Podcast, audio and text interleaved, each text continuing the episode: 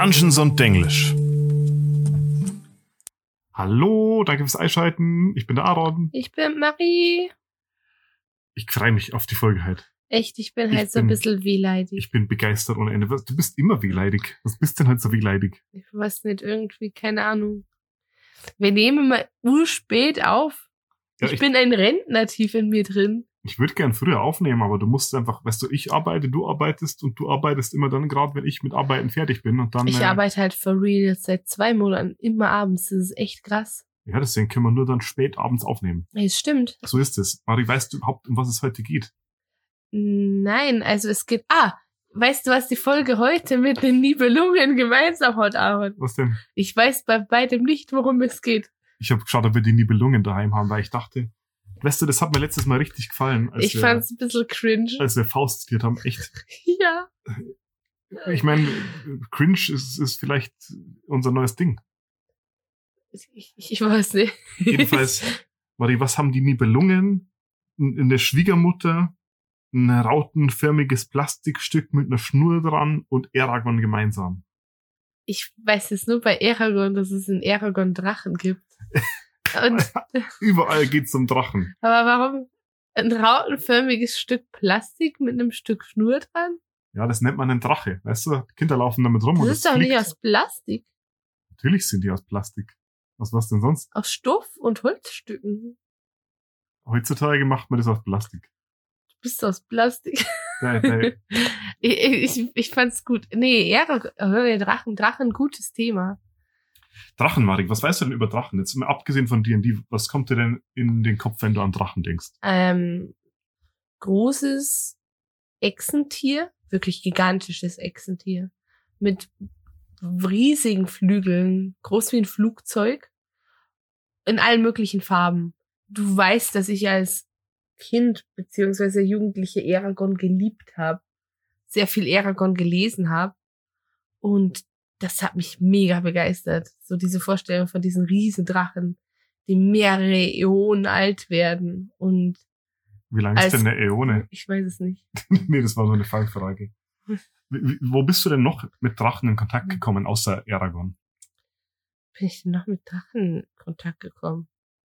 Das ist eine gute Frage. In Videospielen vielleicht? Muss ich überlegen, ob es ein Videospiel gab, in dem Drachen. In Sims, Sims Mittelalter konntest du Drachen haben. Jedenfalls, ich stelle die Frage aus einem bestimmten Grund. Und zwar sind Drachen ja nicht irgendein Fabelwesen. Also ich meine, wir haben jetzt schon über, über mehrere Monster geredet, Mindflayer, Kobolde und so weiter, aber Drachen sind halt eines der ikonischsten Monster. Wenn nicht sogar, ich bin mir nicht sicher, was ikonischer wäre als Drachen. Mir fällt eigentlich kein Monster ein, das weit verbreitet ist. Drachen gibt's weltweit in jeder Mythologie. Es gibt verschiedene Arten von Drachen. Und natürlich gibt's Drachen auch in Dungeons and Dragons, wie der Name schon sagt. Steht ja für Kerker und Drachen. Muss ich euch nicht unbedingt übersetzen, glaube ich. nee, aber dafür hast du ikonisch gerade übersetzt. Hast du Raya und der letzte Drache gesehen? Dieser neue Disney-Film? Nee. Da werden die Drachen. Mh, er ist ganz süß, aber ich finde die Drachen ein bisschen wenig mächtig dargestellt. Sie sind aber so angelehnt an diese äh, klassisch, diese klassische asiatische Drache, der ihm einfällt. Wobei ich da immer an Haru denken muss aus. Ähm, Spirited Away. mhm. Wie heißt der? Ich dachte, er ist Haru. Nee, ich meine der Film Chihiros Reise ins ins, Zauberland. ins Zauberland. Ja, ähm, weil du gerade das, das Power-Level ein bisschen ansprichst. Drachen in Dungeons and Dragons gehören zu den mächtigsten Wesenheiten überhaupt und sind ziemlich die stärksten Monster, denen man als Normalsterblicher vielleicht so entgegenkommt. Also es gibt noch andere Wesen, die irgendwo auf dem Power-Level sind und es gibt auch stärkere. Aber Drachen sind auf jeden Fall ganz oben auf dieser Treppenstufe. Ja, aber erst wenn sie ganz ausgewachsen sind, oder? Ja, da werde ich jetzt dann später noch ein bisschen drüber reden, wenn ich über die Biologie rede. Im Endeffekt sollte man sich merken bei Drachen sehr mächtig, sehr magisch und sehr intelligent. Ich rede jetzt erstmal von sogenannten True Dragons, also wahren Drachen. Drachen sind, wie du schon gesagt hast, reptilianische oder serpentin anmutende große Wesen, aber sie sind tatsächlich keine Reptilien. Kannst du bitte mal übersetzen, was Serpentin anmaßend heißt? Äh, Serpentin anmutend, habe ich gesagt. hab ich. Anmut. Serpentin heißt schlangenhaft. Okay. Ich habe gerade an so eine kurfte Straße in den Berg hoch. Ja, die nennt man Serpentinen, weil sie Das sich schlängeln. sich Schlängel, ja, ich weiß, aber Okay, ja gut. Drachen sind, wie gesagt, keine Reptilien. Drachen sind Ja. ihr eigenes, ähm, wie nennt man das? so wie Spinnen, Ne, Drachen sind, ja, also sie sind ihre, ihr eigenes Ding jedenfalls. ihre eigene Art. Drachen sind Warmblüter. Das Mhm. unterscheidet sie von Reptilien. Also legen sie keine Eier wie in Aragon? Doch, sie legen Eier. Aber sie sind am ehesten vielleicht noch zu vergleichen mit Katzen. Also sie haben auch Katzenaugen, beziehungsweise eben katzenähnliche Augen. Katzenaugen ist vielleicht ein bisschen viel gesagt. Und sie bewegen sich auch sehr katzenhaft. Also sie setzen zum Beispiel ihre Hinterbeine immer dort ab, wo ihre Vorderbeine gerade standen. Was bei Reptilien eher nicht so ist. Warum? Ich meine, irgendwie, wenn so eine Echse so eine Wand lang watschelt.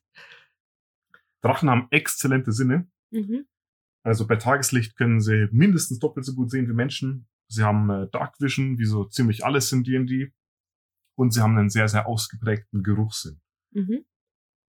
Ihr Gehör ist ungefähr so gut wie das von Menschen. Ähm, aber sie können durch ihre magische Natur und durch ihren hohen Intellekt mehr oder weniger bestimmte Geräusche ausfiltern. Mit der Schnipserei. Also der Drache kann zum Beispiel Ah. sagen, ich höre jetzt nur auf die Geräusche des Waldes. Und Und dann kannst du quasi alles andere ausblenden. So wie Hunde, glaube ich, Geräusche nah ausfiltern können. Die können quasi dann, wenn wenn sie jetzt, sagen wir mal, es riecht nach Schnitzel und Pommes, und dann können Hunde das ausfiltern, dass sie nur die Pommes riechen, wenn das trainiert wurde. das wusste ich nicht, habe ich neu dazugelernt. Aber Das Bei habe ich zumindest gelesen. Bei Drachen stelle ich mir das genauso vor. Drachen sind Allesfresser. Mhm. Und wenn ich sage alles, dann meine ich alles, alles. Drachen ähm, können auch inorganisches Material fressen. Auch Menschen. Drachen fressen Menschen und zwar gar nicht ungern, aber das kommt immer darauf an, über welche Drachen wir Okay. hier reden. Aber was ich meine mit inorganischem Material ist, Drachen fressen Edelsteine, also sie können. Oder sogar irgendwie magische Gegenstände. Und da sie die meiste Energie, die sie aufnehmen, direkt in magische Energie umwandeln, können sie auch, wenn sie magische Gegenstände fressen, die Magie aus den Gegenständen temporär in sich aufnehmen, sozusagen. Mhm. Der Durchschnittsdrache, der frisst täglich so ungefähr die Hälfte seines Gewichts an Fleisch. Und wie du dir vorstellen kannst, frisst so ein Drache dementsprechend viel, denn äh, die sind sehr, sehr groß. True Dragons sind alle Drachen, die mit ihrem Alter an Stärke gewinnen. Das macht einen wahren Drachen aus. Und diese True Dragons, die kann man in verschiedene Kategorien unterteilen. Mhm. Und zwar anhand ihres Alters. Von 0 bis 5 Jahren spricht man von einem Würmling, 6 bis 100 Jahren von einem jungen Drache, 100 bis 800 Jahre von einem erwachsenen Drache und ab 800 Jahren spricht man von einem Ancient Dragon oder einem antiken Drache. Und diese antiken Drachen, die lassen sich theoretisch noch weiter unterteilen. Ab 1000 Jahren benutzt man die Bezeichnung Würm. Würm ist eigentlich so eine altriesische Bezeichnung für Drachen. In der echten Welt ist in den Sagen immer von, von großen Würmern die Rede. Nicht zu verwechseln mit Würmern. Also Wurm und Würm, ein großer Unterschied. Wur- Wurm ist eine Beleidigung für einen Drachen. Und zwar eine starke. Und es ist meistens keine gute Idee, einen Drachen zu beleidigen. Ich musste gerade ein bisschen lachen, weißt du warum? Warum? Weil ich gesehen habe, dass ab sechs Jahren ein junger Drache, ein, ein, ein, Drache zum jungen Drachen wird, quasi volljährig wird. Und weißt du, wer auch mit sechs volljährig wird? Die größten Drachenfans, die Kobolde. Ab sechs ist es ein junger Drache. Volljährig erwachsen sind sie mit 100. Ach so, okay. Junger Drache, erwachsener Drache. Ab 1000 haben wir gesagt, spricht man von einem Wurm und ab 1200 und mehr von dem großen Wurm. Oder Great Worm. Mhm. Und im Endeffekt ist es aber so, Drachen werden stärker mit ihrem Alter, Mhm. haben wir ja schon gesagt. So spätestens nach ein, zwei Millennia erreichen sie aber ein Maximum. Irgendwann werden sie nicht mehr stärker, sondern sie bleiben so auf einem Level. Und wenn sie super, super alt werden, dann fangen sie sogar irgendwann an, so ein bisschen, äh, also dann, dann zeigen sich irgendwann Patrick zu werden. Tatrik, ja, dann zeigen sich Effekte ihres Alters. Also sie bleiben immer noch mächtige Magier aber vielleicht schwindet langsam ihr Augenlicht oder sie hören weniger oder sie vergessen Sachen. Du kannst dir vorstellen, wenn du Jahrtausende lang Sachen erlebst, irgendwann wird es schwierig, alles perfekt zu recallen. Machen wir mal einen Schritt zurück. Ich glaube, wir waren immer noch bei der Biologie, Fortpflanzung der von Drachen. Drachen legen Eier, Mhm. was für Warmblüter recht ungewöhnlich ist. Je nach Drachenart legen sie ein bis zehn Eier pro Wurf. Okay. Ähm, ist es bei, ich glaube, ich sollte die Frage später stellen. Hau raus. Ähm, gibt es bei D&D auch Drachenreiter wie in Aragon? Es gibt ein paar Drachenreiter in den Legenden. Es ist allerdings so, die meisten Drachen würden sich nicht reiten lassen. Ja, also ich meine, ist ja in Aragon auch so behandelt worden, dass es immer hieß, man sollte nicht denken, dass ein Drache ein einfaches Reittier ist, sondern dass es eine Ehre ist, einen Drachen reiten zu dürfen, weil die sehr intelligent und mächtig sind. Also ich denke, es ist, ist eine ganz gute Parallele. Also ich, Drache wird sich einem Menschen eigentlich nie unterwerfen. Das heißt, er wird dich nur reiten lassen auf ihm, wenn er dich respektiert oder wenn es dann einen freundschaftlichen Bund gibt oder vielleicht einen politischen sogar. Mhm. ähm, oder es gerade wirklich notwendig ist. Drachen können sich untereinander fortpflanzen, also entweder in ihrer Drachenart, also wenn wir jetzt zum Beispiel von roten Drachen reden, roten Drachen mit roten Drachen. Kann Aber man keine Drachen mischen? doch, geht auch. Dann ist es zufällig, welcher Drache dabei rauskommt. Ah. Einer von beiden. Es ist allerdings auch so, viele Drachen sind Gestaltwandler. Und als Gestaltwandler können sie natürlich ein Techtelmechtel mit mehr oder weniger jedem anfangen. Und das ist der Grund dafür, warum es in Dungeons and Dragons ungefähr 1001 verschiedene Halbdrachenarten gibt. okay. Aber Ich merke, die Drachen sind quasi die Zeus unter den Wesen in D&D. So ein bisschen, genau. Also Drachen verkörpern, äh, also chromatische Drachen speziell über die Unterarten, reden wir auch gleich noch, verkörpern so ein bisschen die, die Sünden. Mhm. Und eine der Sünden ist Lust. Und Drachen sind sehr, sehr lüsterne Wesen auf jeden Fall. Ähm, können die metallischen Drachen sich auch mit den chromatischen Drachen kreuzen? Oder ist da irgendwann mal Stopp, Können sie, tun sie sehr selten, weil sie sich einfach nicht mengen? äh, weil sie sich nicht mögen, Äh. wie du gerade sagst. Weil, weil wir es jetzt schon mehrfach angesprochen haben, möchtest du direkt mit den verschiedenen Drachenarten weitermachen oder sollen wir mal ein bisschen über die Geschichte? Machen wir mal weiter. Ich, ich kenne eigentlich nur zwei Drachenarten. Das sind wahrscheinlich die wichtigsten. Welche Drachenarten kennst du denn? Die habe ich gerade schon erwähnt. Chromatische und metallische Drachen. Chromatische sind die, ähm, die farbigen grüne, blaue, weiße, rote Drachen. Und metallische sind Kupferdrachen, goldene Drachen. Genau. Ähm, ist eine gute Zusammenfassung Die eigentlich. Shinies unter den Drachen. Also erstmal unterscheiden wir in die, in die Gruppe True Dragons, also Mhm. wahre Drachen. Da gibt's, wie du sagst, die chromatischen. Die sind meistens böse, überwiegend böse. Und ihre Obergöttin, die, die Mutter der chromatischen Drachen ist Tiamat. Ist eine Die Göttin. sogar. Bekommt vielleicht auch mal eine eigene Folge. Ist, ist, ist es nicht die, die in dieser Original D&D Cartoon-Serie in der ersten Folge bekämpft wird? genau die ist es. Wenn, also die, die könnt ihr euch auf YouTube, glaube ich, sogar reinziehen. die ist sehr, sehr, sehr schlecht, echt. Naja, ich habe sie nicht ganz eher angesehen, ehrlich gesagt, aber es war schon ein bisschen affig. Chromatische Drachen unterteilen sich in mehrere verschiedene Hauptarten. Du hast schon alle aufgezählt, bis auf eine. Weiß, schwarz, grün, blau, rot in dieser Reihenfolge nach Kraft aufsteigend. Bei Drachen gibt es nämlich auch sowas wie eine Hierarchie. Das heißt, die roten Drachen sind die stärksten chromatischen Drachen und die weißen Drachen sind die schwächsten chromatischen Drachen. Und wenn wir jetzt aber von stark und schwach reden, die weißen chromatischen Drachen fangen ab Challenge Rating 20 an und die roten sind bei 24, glaube ich. Amazing. Oder vielleicht 19 und 24. Oder so in dem Bereich drehen sie sich. Sind damit auf jeden Fall Endgame-Gegner. Wenn wir von Ancient Dragons reden. Es gibt von Drachen immer auch Stat-Blocks für die jungen Versionen und die Würmlinge. Das heißt, theoretisch kann der Dungeon Master Drachen immer und überall einbinden. Praktisch ist es allerdings so, dass nur in den wenigsten Kampagnen tatsächlich Drachen mal vorkommen. Bei dir kamen schon sehr oft welche vor. ich mag in sie einfach unserer- gern. Session Zero vor zwei Jahren kam ein Drache vor. In, Session, Würmling. in der Session Zero. Ja, da hast du ähm, Tales of the Yawning Portal mit uns angefangen. Also Weil da meinst du dann in Session 1, oder? Session 0 spielen wir Session normalerweise 1, ups, dann. Entschuldigung. Ja, ich bin nicht so gescheit, es tut mir leid. Kein Problem. ähm, jedenfalls, die wahren Drachen werden mit ihrem Alter stärker, haben wir schon gesagt. Stärker heißt in dem Fall größer, kräftigere Schuppen, höhere Magieresistenz, potenterer Drachenodem. Odem? Drachen speien in den Legenden ja klassischerweise immer Feuer. In Dungeons and Dragons ist es aber so, je nach Drachenart speien sie unterschiedliche Elemente. Rote Drachen speien Feuer, blaue Drachen speien Blitze, weiße Drachen speien Frost, grüne Gift und welche habe ich vergessen? Schwarze, Schwarze. Säure.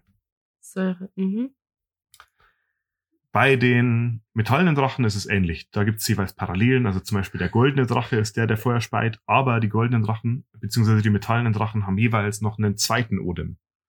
Einen, der nicht sofort tödlich ist. Und irgendwann bekommen die wahren Drachen auch drakonische Magie. Das ist, funktioniert ganz ähnlich wie bei Zauberern. Also sie haben Zugriff auf gewisse Spells. Sie haben aber nicht wirklich Spellslots, sondern sie haben einfach innate Spellcasting. Manche haben zusätzlich noch diese Spellslot-Mechanik. Aber drakonische Magie unterscheidet sich auch ein bisschen von sterblicher Magie. Zum Beispiel dadurch, dass sie weniger Verbal Components brauchen, keine langen Rituale aufsagen müssen. Und die drakonische Magie, die den Drachen innerliegt, die wird auch irgendwann so stark und strahlt schon ab quasi, dass Drachen ab einem gewissen Alter einfach dadurch, dass sie sich an einem Ort aufhalten, den Ort verändern. Zum Ah. Beispiel Mhm. zum Beispiel ist es so, wenn ein antiker blauer Drache sich an einem Ort aufhält, dann ähm, breiten sich meilenweise drumherum Donnerstürme auf Okay. und es verändert quasi auch das Wetter dort in der Gegend und die, die Tiere, die sich dort aufhalten, verändern ihr Verhalten und so weiter und so fort. Umso älter der Drache wird, umso größer sind diese Veränderungen. Mhm. Mhm. Was hast du denn gerade so ah gesagt? Weil in unserer letzten Session kam ein Korallendrache vor. Aber metallener Korallendrache. Ja, es war kein Korallendrache, sondern ein metallener Drache. Weißt du noch was für einer? Bronze. Genau, ein Bronzedrache. Und der hatte so Korallen überall an sich und er hat gesagt, er kann auch nie sonderlich lange irgendwo bleiben, weil er immer alles mit diesen Korallen zuwuchert. Von Drache zu Drache unterscheidet sich das, aber insbesondere von Drachenart zu Drachenart.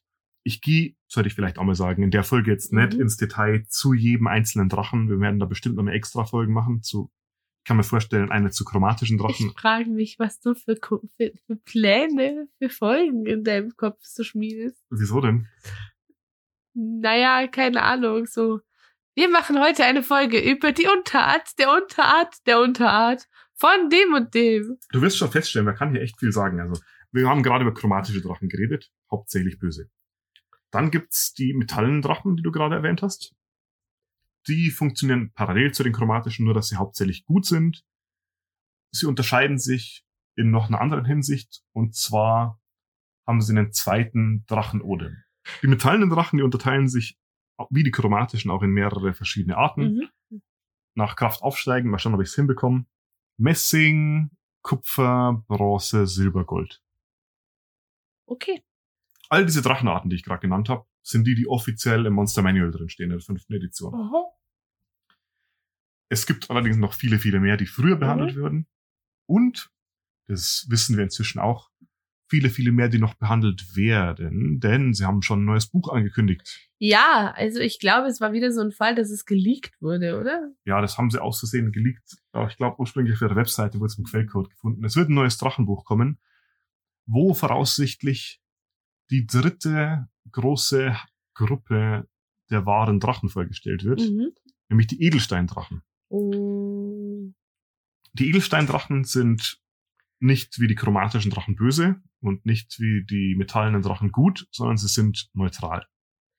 Oh, ich sehe schon die Amethyst Dragon, Dragon der Dragonborn, die Amethyst Dragonborns rauskommen. Ja, also bei den, bei den ähm, Gem Dragons gibt's einige verschiedene Arten. Aber ich schätze mal, da machen wir eine eigene Folge dazu, sobald das Buch dann tatsächlich rauskommt. Ja. In den True Dragons haben wir jetzt schon über die drei großen gesprochen, mit Mhm. Metallic Dragons, Chromatic Dragons, Gem Dragons. Es gibt aber noch ein paar Drachenarten, die weniger vorkommen, die auch zu den True Dragons gehören. Nämlich einerseits die planaren Drachen, Planar Dragons. Da fallen solche Wesen drunter, die von anderen Existenzebenen irgendwie beeinflusst wurden. Also Shadow Dragons, die eine Verbundenheit zum Shadowfell haben, Fairy Dragons aus dem Feywild, Astral Dragons von der Astral Plane, Axial Dragons von Mechanos, also Axialdrachen und so weiter und so fort. Es gibt Drachen auf Mechanos. Oh ja. Wo die Modrons herkommen. Solche gibt's. Oh.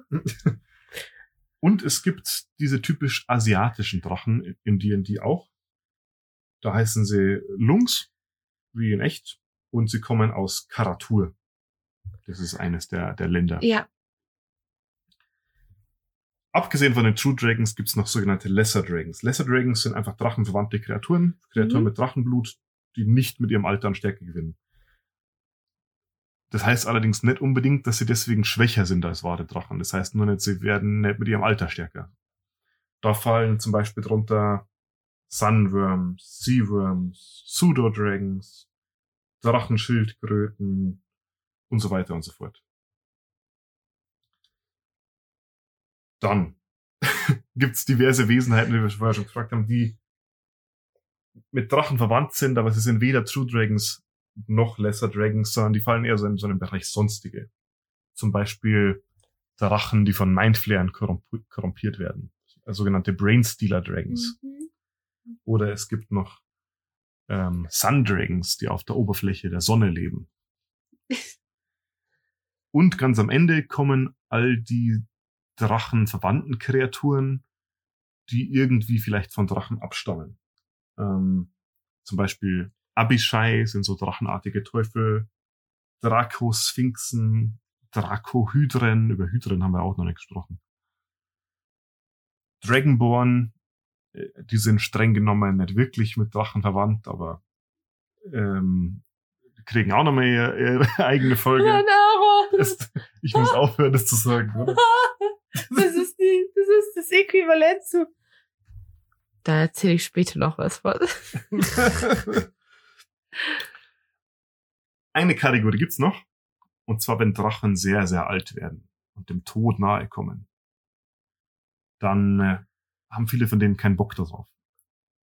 Und aus dem Grund gibt's sehr viele untote Drachen.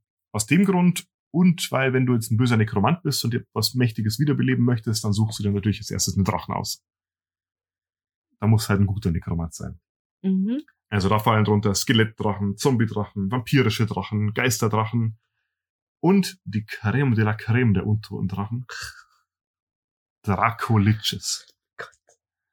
Also ein Drache, der sich selbst in den Untod verwandelt hat, um Unsterblichkeit zu erlangen. Ich erzähle mal so ein bisschen was über die Geschichte der Drachen in Dungeons and Dragons selber, weil ich es auch immer interessant finde, darüber zu reden. Ich merke schon, ich komme heute nicht viel zu Wort, aber ich finde es auch sehr schön, dir beim Erzählen zuzuhören. Unterbrich mich ruhig mit Fragen, wenn du welche hast. Du erklärst es so schön. Ich habe ich hab einfach viel aufgeschrieben diesmal. Vielleicht darfst du in der nächsten Folge ein bisschen was, was präsentieren. Das ist ja für mich im Endeffekt auch nichts anderes, wie in der Schule ein Referat vorzubereiten. Ja, stimmt. Wie der Name des Spiels schon verrät, Drachen sind eigentlich von Anfang an dabei. Und früher war es auch so, dass die Leute das als Grund gesehen haben, das Spiel überhaupt zu spielen. Also Echt. ursprünglich, als das Spiel rauskam 1974, gab es genau sechs Drachenarten. Und zwar weiß, schwarz, grün, blau und rot. Und die waren alle böse. Eine Art gab's noch und, und das waren die goldenen und die goldenen waren die einzigen guten Drachen. Ein Jahr später kam das Greyhawk Kampagnen-Setting, da haben wir, glaube ich, auch schon mal ganz kurz drüber geredet. Das hat Kupfer, Messing, Bronze und Silberdrachen eingeführt Mhm. und den einen Platindrachen Bahamut und den einen chromatischen Drachen Tiamat. In AD&D, also in der zweiten Edition, wurden Drachen dann reworked. Da haben sie ihre Magieresistenz bekommen, wurden viel, viel stärker. Und ab der zweiten Edition, beziehungsweise dann auch ab der dritten Edition, gab es erst diese Unterteilung in die drei Hauptklassen metallisch, chromatisch und Edelsteindrachen. Die ersten Edelsteindrachen, die rauskamen, waren dabei Kristalldrachen, Onyxdrachen, Jadedrachen, Saphirdrachen, Rubindrachen und Bernsteindrachen. Von allen Drachen, welchen kannst du dir am schönsten vorstellen? Ich habe meinen Favoriten. Ich finde goldene Drachen wunderschön. Ich kann mir einen Saphirdrachen wunderschön vorstellen. Aber ich bin auch biased, weil ich Eragon geliebt habe. Und immer noch liebe. Ja, mich, ich fand Eragon auch super. Ich meine, es war halt für Jugendliche geschrieben. Und der Film hat so runtergezogen für mich, weil der Film so furchtbar mies war. Den Film habe ich abgebrochen, weil er mir dieses Buch beinahe ruiniert hätte. Und dieses Buch fand ich einfach als Jugendliche so toll, dass ich mir das echt nicht geben konnte. Jedenfalls 1981 kamen im Fiend Folio dann erst diese orientalischen Lungdrachen hinzu. Mhm. Und wenn ich jetzt sage 1981, inzwischen schreiben wir 2021, in den 40 Jahren, die dazwischen lagen, kam so ziemlich alles dazu, was ich sonst so jetzt erwähnt habe. Inklusive einer sehr, sehr reichen Geschichte rund um die Drachen. Mhm. Und ich kann es ja mal ganz grob anschneiden. Ich rede jetzt speziell von der Geschichte der Drachen in den Forgotten Realms und in Toril also beziehungsweise ursprünglich Albert Horil, aber das ist wieder eine Geschichte für einen anderen Podcast. Wir fangen vor 30.000 Jahren ungefähr an. Da kamen in Toril die Protodrachen an. Mhm. Und Protodrachen sind so prähistorische Wesen, von denen die neuen Drachen abstammen. Und man muss gleich dazu sagen, in der Lore der fünften Edition ist diese Protodrachen-Theorie ein bisschen umstritten. Insbesondere weil die Herkunft der Protodrachen relativ unklar ist. Also stammen diese Drachen von den Göttern ab? Oder sind sie bei einem Meteorschauer auf die, auf die Welt gekommen? Also manche Geschichten erzählen, die, die Dracheneier sind wie Meteore von den Himmeln gestürzt. Oder sind sie am Ende doch irgendwie verwandt mit den Dinosauriern? Als die Drachen kamen, hat es nicht lang gedauert. Da haben sie haben sich gewisse Spannungen entwickelt mit den bisherigen Herrschern der Welt. Das waren die Riesen damals. Das war quasi so, die Drachen fressen Tiere und die Tiere gehören den Riesen und die Riesen töten deswegen die Drachen und die Drachen töten deswegen die Riesen. Das war vor ungefähr 30.000 Jahren. Oder? Ja, grob. Also die Zeitrechnung in der, aktuellen, in den aktuellen Editionen ist ja Dale Reckoning und wir spielen so um 1500 rum. Im Jahr minus 26.000 ist dieser Konflikt zwischen Drachen und Riesen dann zu einem Krieg geworden. Die Riesen hatten ein Land, das hieß Ostoria und der Krieg hat angeblich so angefangen, dass einer der Drachengötter, nämlich der Garix, einen Avatar geschickt haben soll, der dann eine Armee von roten Drachen nach Ostoria stimmen hat lassen. Aber also eine Armee roter Drachen. Genau. Der Krieg hat tausend Jahre lang gehalten. Mhm. Und die Riesen sagten, der Auslöser waren im Endeffekt einfach nur Neid und Habgier von den Drachen aus. Mhm. Nach den tausend Jahren fand der Krieg ein Ende. Ich kürze hier natürlich stark ab, das könnt ihr euch denken. Da gibt's verschiedene Geschichten drumherum, aber ich finde das ganz nett, was die Drachen und die Riesen selber erzählen nämlich dass die Drachengötter und der Riesengott Garix und Anam Allvater respektive haben den Ausgang des Krieges in einem Brettspiel entscheiden wollen. In Schach? So ähnlich. Das Spiel ist jedenfalls in einem Putt geendet. Mhm. Und daraufhin haben sich die Drachen und die Riesen für einen Waffenstillstand geeinigt. Streng genommen leben die zwei Rassen also nur in einem ewigen Waffenstillstand. Besonders ah. gut leiden können sie sich immer noch nicht die Zwerge und andere Rassen, die zu der Zeit gelebt haben, sagen aber eher, das eigentliche, der, der eigentliche äh, Grund für das Kriegsende war, dass es bei den Drachen intern zu Konflikten kam. Insbesondere zwischen den metallenen und den chromatischen mhm. Drachen. Insbesondere religiösen Differenzen, weil die einen eben Tiamat anbeteten und die anderen Bahamut. Dieser innerdrachische Konflikt wurde auch zu einem Krieg, dem sogenannten Drachenfallkrieg. Und da haben sich die Drachen mehr oder weniger komplett ausgerottet. Fast bis zum Aussterben der Spezies. Und das ist der Hauptgrund dafür, dass es so wenig Drachen heute noch gibt. Aha. Also wenn man Drachen mal sieht, dann halt an der Spitze der Nahrungskette und ziemlich jung halt meistens noch, oder? Also alte Drachen sind sehr, sehr selten geworden. Drachenphilosophen damals haben diesen Drachenfallkrieg und diese fast Ausrottung der Spezies als Grund gesehen, damit aufzuhören, ihre Götter zu verehren. Mhm. Sie haben quasi gesagt, Götter, die so einen Krieg erlauben, die verdienen es eigentlich nicht verehrt zu werden. Und für viele tausend Jahre haben die Götter, ihr, haben die Drachen ihren Göttern quasi den Rücken gekehrt. Was noch dazu kam, war im Jahr so minus 25.000, dass die Elfen so ein bisschen angefangen haben, Herrschaftsspiele zu betreiben. Und sie haben ein sehr, sehr mächtiges magisches Artefakt geschmiedet. Den äh, Drachenzorn Metall. Und das Artefakt hat im Endeffekt dazu geführt, dass alle Drachen wahnsinnig geworden sind und alles getötet haben, was ihnen in den Weg kam. Mhm. Und das heißt hauptsächlich sich gegenseitig und ihre Nachkommen. Also heißt es, dass dann quasi wirklich fast gar keine Drachen mehr existieren. Ganz genau. Und hier machen wir einen Zeitsprung, Mhm. denn erst im Jahr 1350 ungefähr, also 20.000 Jahre später, haben die Drachen langsam wieder angefangen, sich ihren Göttern zuzuwenden. Mhm. Und man könnte sagen, fast als Dankbarkeit dafür sind neue Dracheneier vom Himmel gefallen. Werden die dann nicht zerbrochen? Nee, wie Meteore, weil Dracheneier sind sehr, sehr widerstandsfähig. Und so wurde die Welt mit ein bisschen mehr jungen Drachen bevölkert. Hast du zu der ganzen Geschichte noch irgendwie Fragen bis jetzt? Nee, ich finde, du hast es sehr schön zusammengefasst. Ich wüsste nicht, wie man 20.000 Jahre Geschichte sonst so schön zusammenfasst. Ich meine, ich habe noch ein bisschen Drachentrivia vielleicht. Mhm. Drachenfleisch kann man essen. Und But why should I? Leute sagen, es schmeckt so ein bisschen wie Putenfleisch, nur intensiver, hat einen intensiveren Eigengeschmack. Jetzt kann man sich natürlich die Frage stellen, wie kommen die Leute an Drachenfleisch? Und es ist generell so, es gibt da ausgebildete, gut bewaffnete Abholteams, die die Augen und Ohren offen halten, immer wenn ein Drache erledigt wird, vielleicht von einer Abenteurergruppe. Dann schicken die da so ein Team hin und die sammeln die Leiche ein, um sie dann zeitnah zu verarbeiten. Das klingt nach was, was sich nur die Reichsten der Reichen leisten können.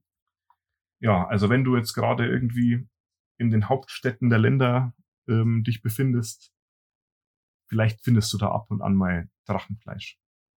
Viel davon ist natürlich aber auch eine Fälschung. Am beliebtesten zum Essen sind wohl Schweif und Flügel. So ein paar Dragon Wings, weißt, könnte KFC anbieten, wer weiß. Aber verarbeitbar sind fast alle Teile vom Drachen. Nicht essbare Komponenten sind oft wertvolle alchemische Zutaten, zum Beispiel für Feuerresistenz, Tränke und so weiter und so fort. Und aus den Knochen lassen sich Waffen und Rüstungen machen. Ich habe über sehr viel geredet, aber alles nur grob angeschnitten. Jetzt brauchen wir nur noch ein Rating, Aaron. Was gibst du denn den Drachen auf einer Skala von 1 bis 4 Aragon-Bänden? Ich gebe ihm eine 4 von 4. 4 von 4. Hat viele Gründe für mich. Ähm, erstens, wie du ganz am Anfang schon gesagt hast, sie sind eigentlich mit einer der ikonischsten Fantasy-Kreaturen.